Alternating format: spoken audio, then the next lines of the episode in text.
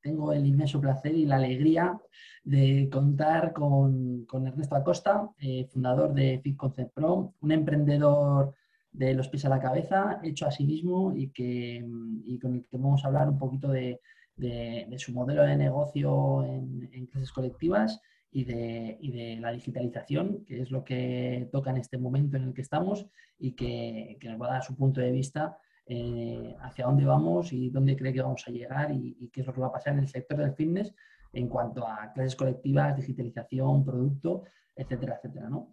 Eh, hola, Risto, ¿cómo estás? Buenos días, ¿qué tal David? Pues nada, igualmente un placer estar aquí contigo y compartir un poquito este ratito contigo. pues eh, gracias a ti, por favor. Em, lo primero es, cuéntanos un poco tu historia. Eh, de cómo surge Fit Concept Pro y, qué es lo que hacéis.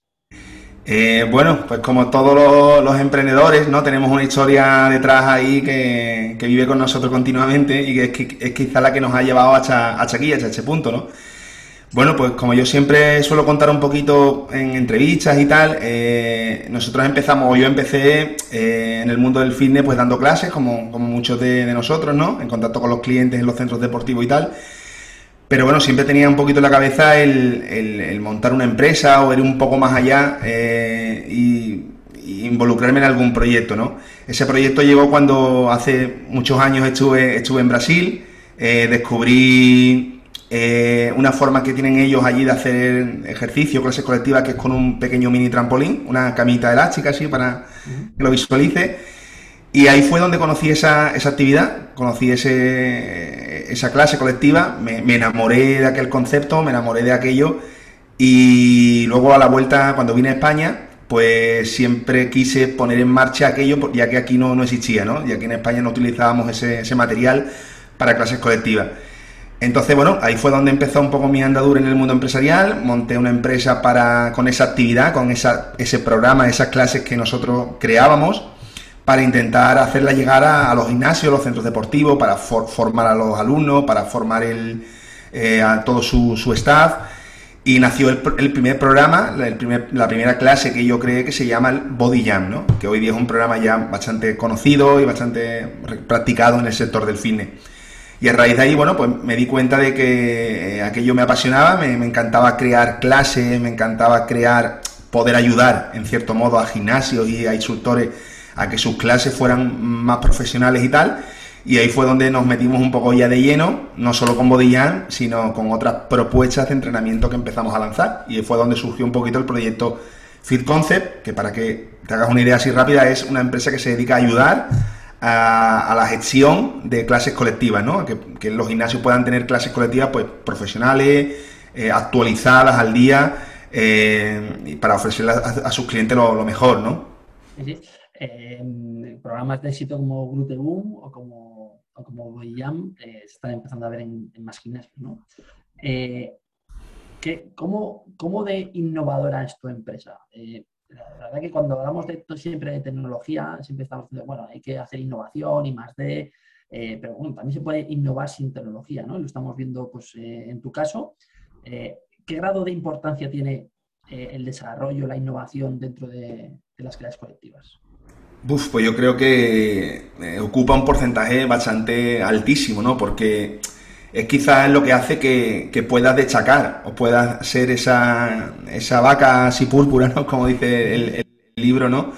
Eh, dentro de un sector pues donde ya hay de todo, ¿no? Ya hay empresas que hacen millones de clases, hay en internet contenido gratuito eh, a, a mano de cualquier persona entonces la innovación juega un papel eh, brutal, ¿no? Tanto en como tú, yo siempre, innovar es muy difícil, es un concepto, innovar o sacar algo de cero es muy, muy complicado, pero yo creo que una parte de la innovación es eh, lo que hay, lo que existe en el sector, eh, mejorarlo y vestirlo de otra forma, ¿no?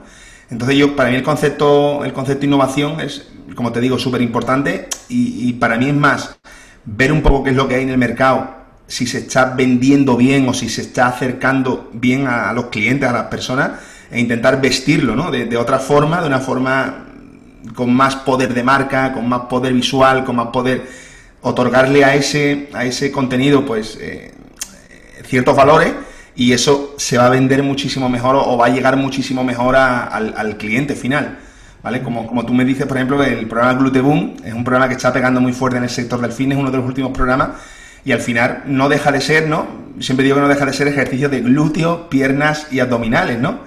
Y, pero ¿por qué tiene esa llegada, ese impacto, esa repercusión, ¿no? Pues quizá un poco lo que nosotros hacemos, nuestra parte de innovación es vestir a ese programa, a esos ejercicios, con una estructura, con un sello musical concreto, con un lenguaje. Entonces, un poco eh, para nosotros es innovar, es eh, darle a las cosas o a los programas o a las clases ese cierto punto de calidad que quizás nos está dando en, la actualidad. Eh, ah, muy interesante, la verdad. El, programa de UTU, ya sabes que yo tenía mi reticencia, muchas veces habíamos hablado de que parecía que al final eh, pues me, daba más risa que otra cosa, ¿no? Pero al final eh, has demostrado de que todo lo que había comentado en principio, pues que era, era solamente en mi cabeza y, que, y que, realmente es uno de los programas más exitosos que tienes. En, en, cuanto, en cuanto, vamos a hablar un poco de, de, la tecnología aplicada a esas clases colectivas. Eh, estamos viviendo el boom de los gimnasios online, estamos viviendo el boom de que todos los centros deportivos quieren tener su plataforma online para ofrecer sus servicios con unos objetivos concretos o con otros. Eh, tus programas, eh, a, qué nivel eh, se pueden llevar a cabo de manera online? ¿Es, em, ¿Crees que entrenar online es lo mismo que si entrenarías en un centro deportivo? ¿Cómo es tu opinión hacia eso? ¿Qué crees? Em, la clase colectiva, ¿no? Pienso que, que es un sector complicado y hay que tratarlo muy bien, ¿no? Desde ese punto de vista, desde la etiqueta online, ¿no? Porque realmente la clase colectiva es un poco eso, ¿no? Lo que esa palabra dice, colectivo, ¿no? Las personas somos seres sociales en los que vamos al gimnasio pues para relacionarnos, para estar con otras personas, para, hacer amistad. Es un poco todo lo que lleva la clase colectiva más en sí que, que, practicar una hora de ejercicio eh, eh, en, en un gimnasio, ¿no? Entonces, eh, yo creo que la parte importante es intentar eh, que eso no se pierda. Eh, ¿cómo, la, pregunta sería, ¿no? ¿Cómo es posible que una clase colectiva mantenga su esencia, mantenga su, su encanto, ¿no? de manera online. Pues bueno, yo creo que, sí que se puede, quizás no al, 100%, pero es un poco lo que tú dices, ¿no? Que cómo podemos conseguir que esa clase colectiva pues tenga ese, ese encanto y esa esencia. Y ahí es donde viene un poco el hacer bien todo hecho, el, estar muy pendiente de los detalles. Eh, clases hay muchísimas, entonces eh, es muy importante que el instructor tenga, tenga vea esa pantalla o esa cámara y, consiga hacerlo real, ¿no? Intente ver que detrás de, de esa cámara hay personas, hay mm, gente y es muy, es muy difícil, pero se puede trabajar, ¿no? Y lo que decía, eh, para nosotros, para Fit Concept, eh, las pilas en ese sentido online, pues eh, ha sido todo un reto en esta, en esta pandemia, ¿no? Venimos de, nosotros veníamos de, dar formaciones y cursos prácticamente 100% presencial. Hoy estábamos en un sitio en Madrid, mañana estábamos... Y si no era así, pues prácticamente no trabajábamos, ¿no? Entonces ahora tuvimos que intentar montar, como tú sabes, una, una plataforma adecuada totalmente al que nos pueda contratar en nuestras formaciones y nuestros programas una persona en cualquier punto de, del mundo hoy día, ¿no? Entonces tuvimos que generar contenido adaptado, una, plataforma en la que la persona pudiera entrar, comprar las clases, comprar la formación y pudiera practicar todo eso, pues ya, sin tener que esperar un curso, una formación o un evento en el que nosotros estuviéramos presentes. Y eso ha sido todo un reto para nosotros en la, en la pandemia uno de los grandes problemas que, nos encontramos o que se encuentran los centros deportivos a la hora de aplicarse las clases colectivas es enganchar a la gente, ¿no?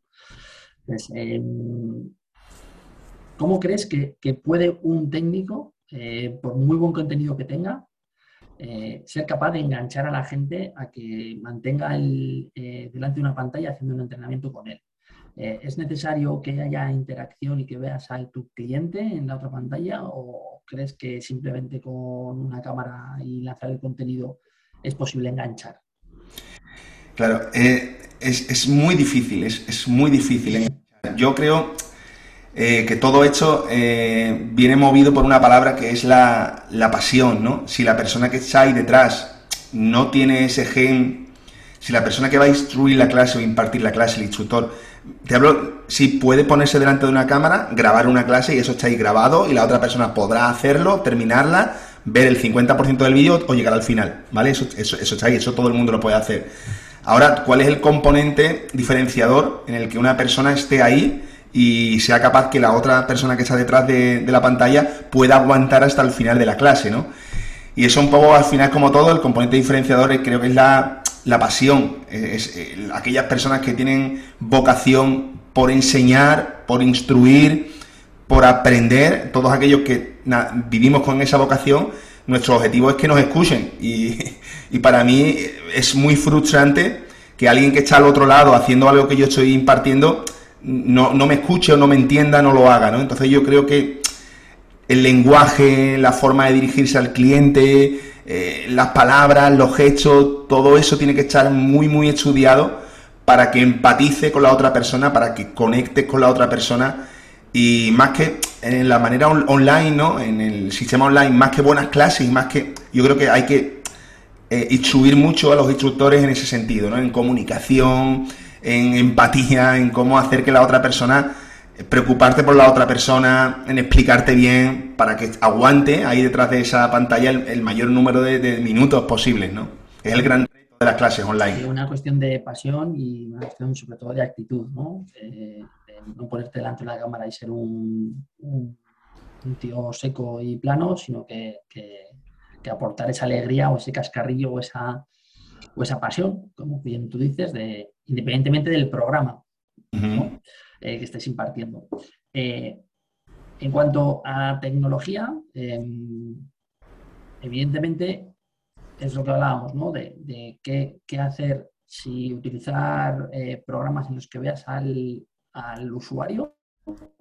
Bueno, ¿tú crees que el feedback que recibe un usuario cuando está a través de una pantalla, pues a través de una plataforma como la que estamos ahora mismo, o el directo, es el futuro para hacer esa clase colectiva? ¿Qué crees? Eh, eh, ¿Crees que el entrenador debe ver a la gente para conseguir impactar esa pasión, esa actitud y, dar feedback a la gente que está presencialmente en esa clase? ¿O crees que el directo es ya lo, suyo para llegar a más gente? Pues porque quizás no puedes llegar a darle feedback a todo el mundo, ¿no? Eh, el componente directo, el componente de ver a las otras personas, quizás te dé un, plus, ¿no? Te dé un, plus de motivación para tú creer que, lo que estás haciendo, pues ves un poco las caras, ¿no? Ves un poco a esas personas si están disfrutando, si no están disfrutando. Es una guía para el instructor, ¿no? Pero yo creo que los, buenos instructores o las personas que de verdad están eh, capacitadas para, para enseñar, para, yo creo que no, necesitan exclusivamente tener ese, feedback visual, ¿no? Creo que no es necesario, es importante, reconforta, eh, es un plus más de calidad que puedes ofrecer, pero en, mi caso, en nuestros casos, en, te hablo de nuestros trainers, de las personas que trabajan en mi equipo, eh, nosotros, por ejemplo, tenemos una idea, tenemos que transmitir un programa, un concepto, lo tenemos muy claro en la cabeza y sabemos que si lo hacemos de este modo y si le ponemos esta pasión, podríamos hacer una encuesta y sabemos que la otra persona lo ha captado 100%, ¿no? Si, si cumplimos todos los, los ítems necesarios para que eso sea así, ¿no? Entonces, bueno, eh, el componente eso, visual, directo, es motivacional, eh, es importante, pero creo que no es algo, algo principal ni, ni, ni necesario, ¿no?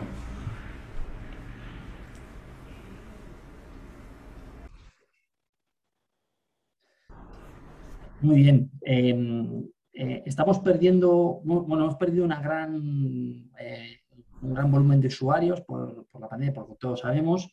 Eh, estamos ya repuntando, estamos ya en, agosto del 2021 y parece que los números pues, van mejorando, que la gente se va recuperando a venir a los centros físicos. ¿Crees que el entrenamiento online va a seguir ahí o, vamos a volver a la normalidad eh, esa extraña normalidad de ir a entrenar al gimnasio y que ya no se puede entrenar online? Mira, yo es una pregunta muy interesante, ¿no? Y que se escucha en foros, en debates, en revistas del sector. Oye, ¿el entrenamiento online va a desaparecer? Eh, ¿Vamos a prescindir de hecho ahora que ya tenemos la normalidad otra vez impuesta y tal? Entonces yo creo que eh, durante la pandemia hemos aprendido a que, a que los negocios hay que reajustarlos, ¿no? Tenemos que reajustar, readaptar los negocios. Hemos visto que una manera de hacerlo era el, componente online. Nosotros no, no, no lo hacíamos, no estábamos preparados, ¿no? Entonces, esto nos ha enseñado que, hay una vía, hay una vía de negocio, hay una vía de mercado, una vía de, una vía de poder seguir estando en contacto con el cliente más allá del centro deportivo, ¿no?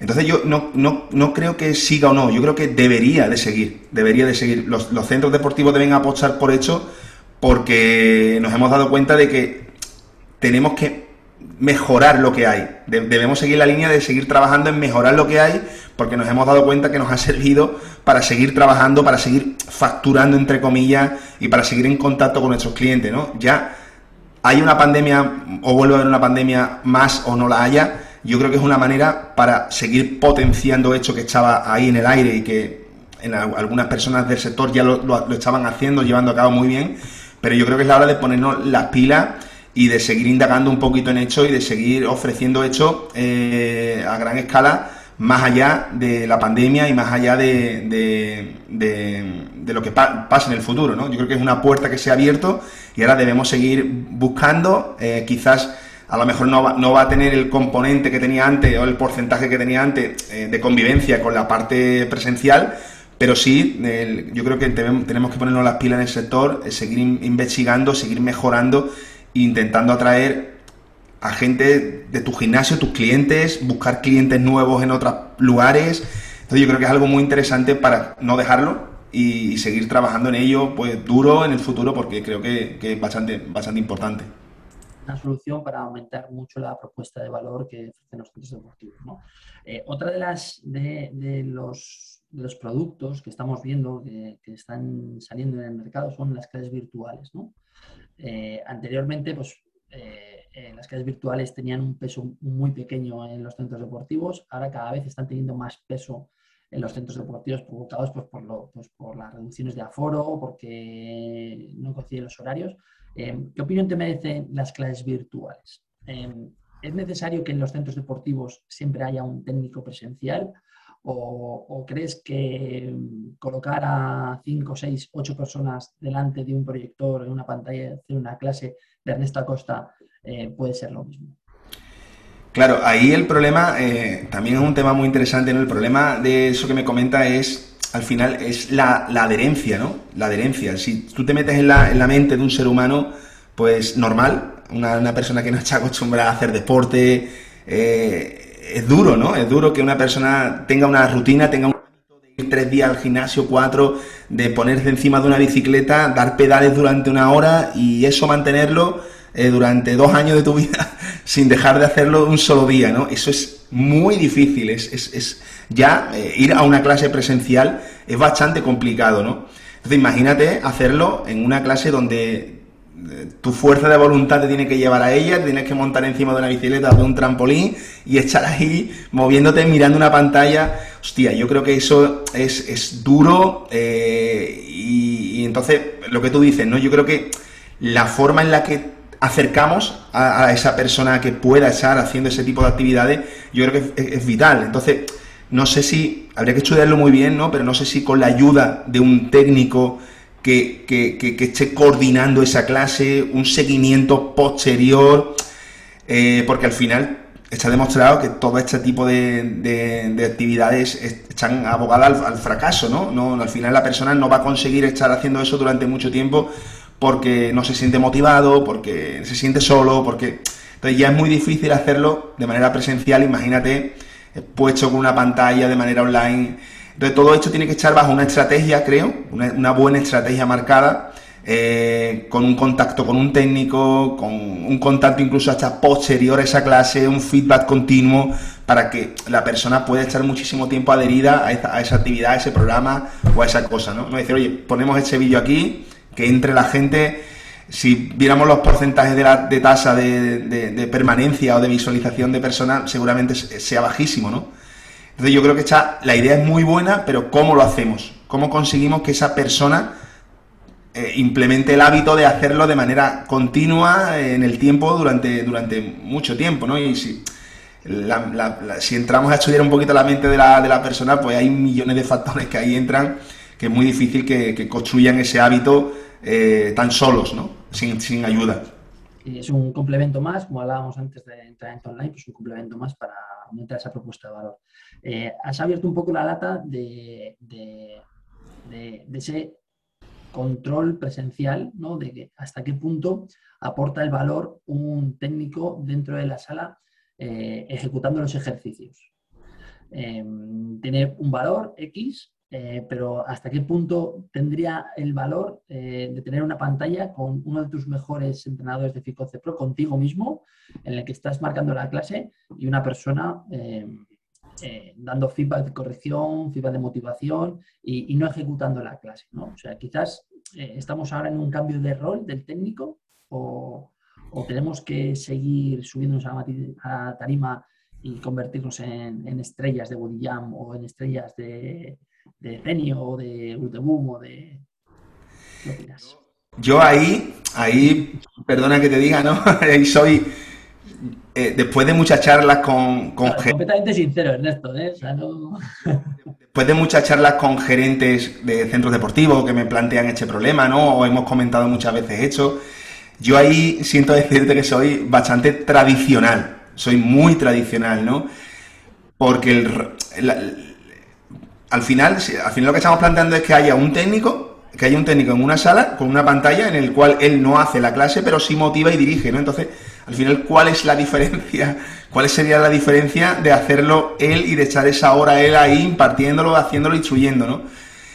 Eh, yo creo que hay que apostar, hay que apostar por la formación, por tener buenos técnicos, porque vuelva otra vez de nuevo la pasión al técnico de fitness y al técnico de clases colectivas, que haya una mejora en la calidad de esos técnicos y yo creo que las clases colectivas en ese aspecto van, van a mejorar muchísimo.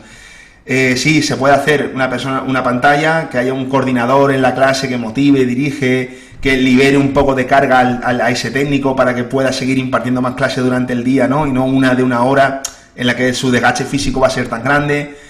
Todo eso lo, podemos, lo podemos hacer, pero yo creo que, el, técnico tiene un papel estrella, tiene un papel eh, como un actor, yo siempre pongo el ejemplo como un actor principal, que las personas, esas 20, 30 personas se mueven en torno a él, se van a fidelizar en torno a él, y yo creo que sí, podemos implementar todo este tipo de estrategias, pero eh, al final el que va a dirigir, el que va a fidelizar, el que va a motivar al cliente es el técnico, ¿no? Y yo para mí, eh, una clase donde esa persona sea el verdadero protagonista, creo que es el secreto un poco de las clases, de las clases colectivas está claro que en, nuestro sector la clase colectiva tiene una gran importancia dentro de los centros deportivos. Eh, hay un gran porcentaje de los usuarios acceden solamente a las clases colectivas y, bueno, y la duda está de que si eh, me está funcionando lo que estoy haciendo ahora, pues seguiré con ello y si, no me funciona, pues algo tendré que cambiar, ¿no? Y, que, deberíamos ir pues, hacia una estrategia de este tipo o no. Pero bueno, esto ya es un debate largo y profundo que ya lo hablaremos con un café. Em, ¿Hasta qué punto, em, eh, en qué momento estamos ahora eh, de clases colectivas? ¿cuál, es el, ¿Y cuál crees que es el futuro? O sea, hacia qué tipo de clases van a ser las que más dominen? Eh, ¿Qué tipo de, clases son las que ahora mismo están más en, boga en todos los centros deportivos, están más de moda? ¿O crees que vamos a llegar a tener clases de, baile de TikTok o, o, de twerking? ¿O esto se va a volver un poco loco también? Esa es una pregunta bastante buena también porque es un poco lo que yo me levanto todas las mañanas dándole millones de vueltas a, la cabeza, ¿no? A ver qué podemos sacar, a, ver cómo podemos sorprender, a ver cómo es, parte de, mi trabajo, ¿no? Entonces, ahora estoy leyendo mucho sobre ello también, sobre un poco la, disrupción, ¿no? Lo que es el marketing disruptivo, la, disrupción y al final es un poco el, gran dilema, ¿no? Al final si analizas todos los modelos de negocio de gimnasio, eh, prácticamente incluso grandes cadenas, medianas, pequeñas, todos hacen, hacen lo mismo. Todos tienen las mismas clases, todos tienen la misma, los mismos programas, prácticamente todos tienen el, mismo menú, ¿no? Es como si vas a un restaurante y, todos lees la carta y la carta es igual en todos, ¿no? Entonces al final llega un punto y dice, oye, pues al final me da igual un poco comer aquí que allí, que porque voy a comer lo mismo en todo, en todo sitio, ¿no? Entonces yo creo que este ejemplo que te pongo, incluso gastronómico, ¿no? Yo creo que los gimnasios deberíamos de aprender un poco, o, yo también me baso últimamente mucho un poco en el sector gastronómico, ¿no? En cómo eh, diferenciar, cómo diferenciarte de otros restaurantes, de otros bares en este caso, eh, y yo creo que en el sector de la, de la gastronomía o de la, de restauración se hace bastante bien, ¿no? Y yo creo que es un poco más imprimir eh, un sello diferente, disrumpir con clases, como tú dices, nuevas, sea TikTok, sea eh, clases de que, no hay, generar tu, tu gimnasio, tu, tu, negocio debe tener el porcentaje, un porcentaje de las clases que ya se tienen, que son básicas, que son clave y que sabemos que funcionan, pero yo creo que donde va el fitness un poco también es intentar apostar, ser valiente y apostar por, sean actividades o sean formas de, de o sean formas de captar al cliente diferentes y distintas a lo que hace el vecino que está al lado, ¿no? Entonces nosotros, por ejemplo, en, en FitConce una de las partes que tenemos es apostar por, por, innovación, por cosas que creemos que pueden eh, ir en tendencia o pueden sorprender en el mercado o podemos tener, no sé si toda la vida, durante un tiempo y si está durante un tiempo, pues bueno, el, tiempo este hemos, hemos aprovechado esa irrupción en el sector de esta actividad, la gente lo ha practicado eh, eh, hemos conseguido que los clientes estén atentos a eso durante un tiempo y después desaparece o no, bueno, ya buscaremos otra cosa o buscaremos otra solución, ¿no? Pero yo creo que hay que apostar un poco por eso, ¿no? Por la disrupción, por diferenciarte en el sector, por ser valiente, por crear productos únicos y que te diferencien de la competencia. Y yo creo que va un poco, el, mercado va un poco por ahí, ¿no? Y eso es lo que estamos también viendo un poco en, en las nuevas franquicias, nuevas cadenas que están entrando que, tienen modelos de negocio muy, muy concretos, que se, están saliendo un poco de lo que son las clases tradicionales o las más típicas que ya llevamos años eh, teniendo aquí en el sector, ¿no? Em, ¿Dónde va a llegar FitConcept? ¿Cuáles son tus objetivos a medio y largo plazo? Bueno, pues una, una, gran, una gran pregunta también. Eh, bueno, a nosotros, si, si yo te hablo una cosa es hablarte con la cabeza y otro con el corazón, ¿no? Y si, te hablo con el corazón, pues eh, mi objetivo, mi objetivo es ser eh, la empresa referente de clases colectivas en España. Que cuando tú pienses en clases colectivas en España, lo primero que se te, se te venga a la, a la, cabeza o a la mente sea Fit Concept, sus programas, su forma de hacer fitness y cómo eso puede ayudar a un centro deportivo, a un gimnasio, a, a mejorar en ese aspecto, ¿no? Y luego con, el, con, la cabeza, pues bueno, eh, somos una empresa que prácticamente, sabes un poco mi historia, ¿no? Hemos tenido que irrumpir en el mercado desde hace muy poco tiempo con otro, otra marca, con otro nombre. Ahora mismo eh, eh, llevamos en el sector prácticamente un año. El crecimiento en un año ha sido bestial, ha sido mayor que toda mi carrera atrás prácticamente que en 14, 15 años que llevaba trabajando ya en el sector del cine. Entonces, nosotros queremos que, en este año, pues bueno, eh, en, estos dos años a, medio plazo, tengamos pues alrededor de unos eh, mil suscriptores en, nuestra fila, en, el mundo entero. Ahora mismo tenemos la posibilidad de poder trabajar con todo el mundo, personas, instructores o gimnasios, y luego nos gustaría eh, captar la atención, ya lo estamos haciendo, de más cadenas grandes, de más cadenas grandes eh, de aquí, de grandes operadores de, del fitness aquí en España. Ya tenemos el, placer de contar con cadenas como Agua o en, Galicia o en de Porocio, el grupo de Porocio aquí en Andalucía y en muchos puntos de, de España y nos gustaría pues tener eso, un poco más el apoyo de operadores grandes, de algún uno o dos operadores grandes más, y luego aumentar nuestros suscriptores, aquellos clientes, alumnos, eh, profesores que nos siguen, pues a unos mil, ¿no? En estos dos años eh, eh, bicha, más o menos. ¿Qué importancia va a tener la tecnología para ello? Pues para nosotros va a tener una importancia total, total. Eh, ahora mismo también estamos trabajando en, estamos trabajando, estamos, vamos a crear un centro de un centro de, un, estudio de grabación propio de nuestras propias clases, donde, nuestro contenido va, a tener un, salto de calidad brutal y ese contenido ahora hay que introducirlo dentro de una plataforma digital y hay que mostrarlo al mundo, ¿no? Imagínate la importancia que puede tener todo el componente digital en, dar visibilidad a todo ese contenido que nosotros vamos a hacer ahora, ¿no? Entonces eh, es fundamental eh, desde el, marketing, desde, desde la, visualización, desde la exposición de la marca, todo eso tiene un componente brutal, eh, el, componente digital, ¿no? y ya para acabar, Ernesto, mm, pues por tu gran perfil emprendedor, pues cuál es el, si nos puedes dar uno o dos consejos o uno o dos tips que, a ese, pues desde un entrenador personal que decide tocar un poco las actividades colectivas a, una persona que quiere emprender su negocio de fitness, ¿no? ¿Qué, dos consejos le darías? Eh, no, yo no soy mucho de, dar, consejos y tal, ¿no? No me gusta porque, bueno, eh, yo he, sido, me, he tenido que equivocar mil veces para darme cuenta de, de, por dónde iba un poco el camino, ¿no? Entonces, bueno, creo que eh, el error también forma parte un poquito de hecho, pero bueno, yo los consejos que, un consejo que yo siempre me gusta dar en, todo esto es que eh, quizás eh, si tu proyecto, si tu idea sale del corazón, sale de, lo más dentro de que pueda haber de ti, tú sabes, estás seguro de tu proyecto, sabes que puedes aportar al mundo valor, que no te rinda, ¿no? Yo creo que una, una de las grandes, una de las grandes eh, errores que tienen la gente que, emprende o que empieza, he visto personas que en dos años han sido emprendedoras de cuatro proyectos distintos, ¿no? Entonces, oye, no te rindas, ¿no? Es importante tener claro qué quieres hacer, aunque los frutos hoy no sean recompensados,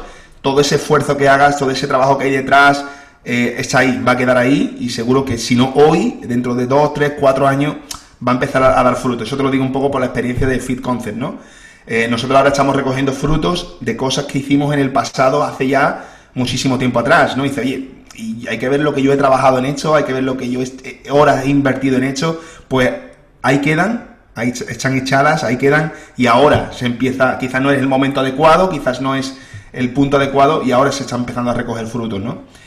Y luego yo también otro consejo que me gusta dar a las personas que emprendemos es que eh, no digas que no a nada. Te van a surgir proyectos, te van a surgir ideas, te van a surgir incluso formas de modificar tu negocio o de adaptar tu negocio y tienes que tener la mente abierta para decir que, sí a, todo. Y si no lo sabes, buscar la forma de hacerlo por el camino, ¿no? Mientras decir que sí y mientras aprendes a hacer eso, eh, ponerte las pilas y aprender, ¿no? Entonces, Conozco gente que ha rechazado propuestas o, porque no se siente preparado 100% o porque cree que no lo puede hacer y yo creo que eso es un error, ¿no? Eh, yo creo que el gran aprendizaje se obtiene cuando eh, nos ponemos a hacer las cosas aunque no las conozcamos en este momento, ¿no? Entonces, eh, adáptate, sé flexible con diferentes proyectos, colabora, está abierto a otras empresas, acuerdos, y eso yo creo que te van a llevar también por un camino de valor y, de éxito dentro del sector, ¿vale? Serían un poquito los dos consejos que yo, que yo te daría, ¿no? O que yo daría un poco a todas las nos están, escuchando. Sí, es un poco pues eh, este principio de acuerdo que podemos tener entre Inplay y Concept Pro pues, para surgir con productos y tal, y que todavía está muy verde, pero que, que tarde o temprano pues llegará a esos frutos, ¿no? Em, pues Ernesto, muchísimas gracias por este ratito, esta media hora que has compartido con nosotros y, nos vemos muy pronto en breve presencialmente para, tomarnos un smoothie, un café o lo que haga falta. ¿no? Eh, muchas gracias Ernesto. Muchísimas gracias David, un placer. Chao con vosotros.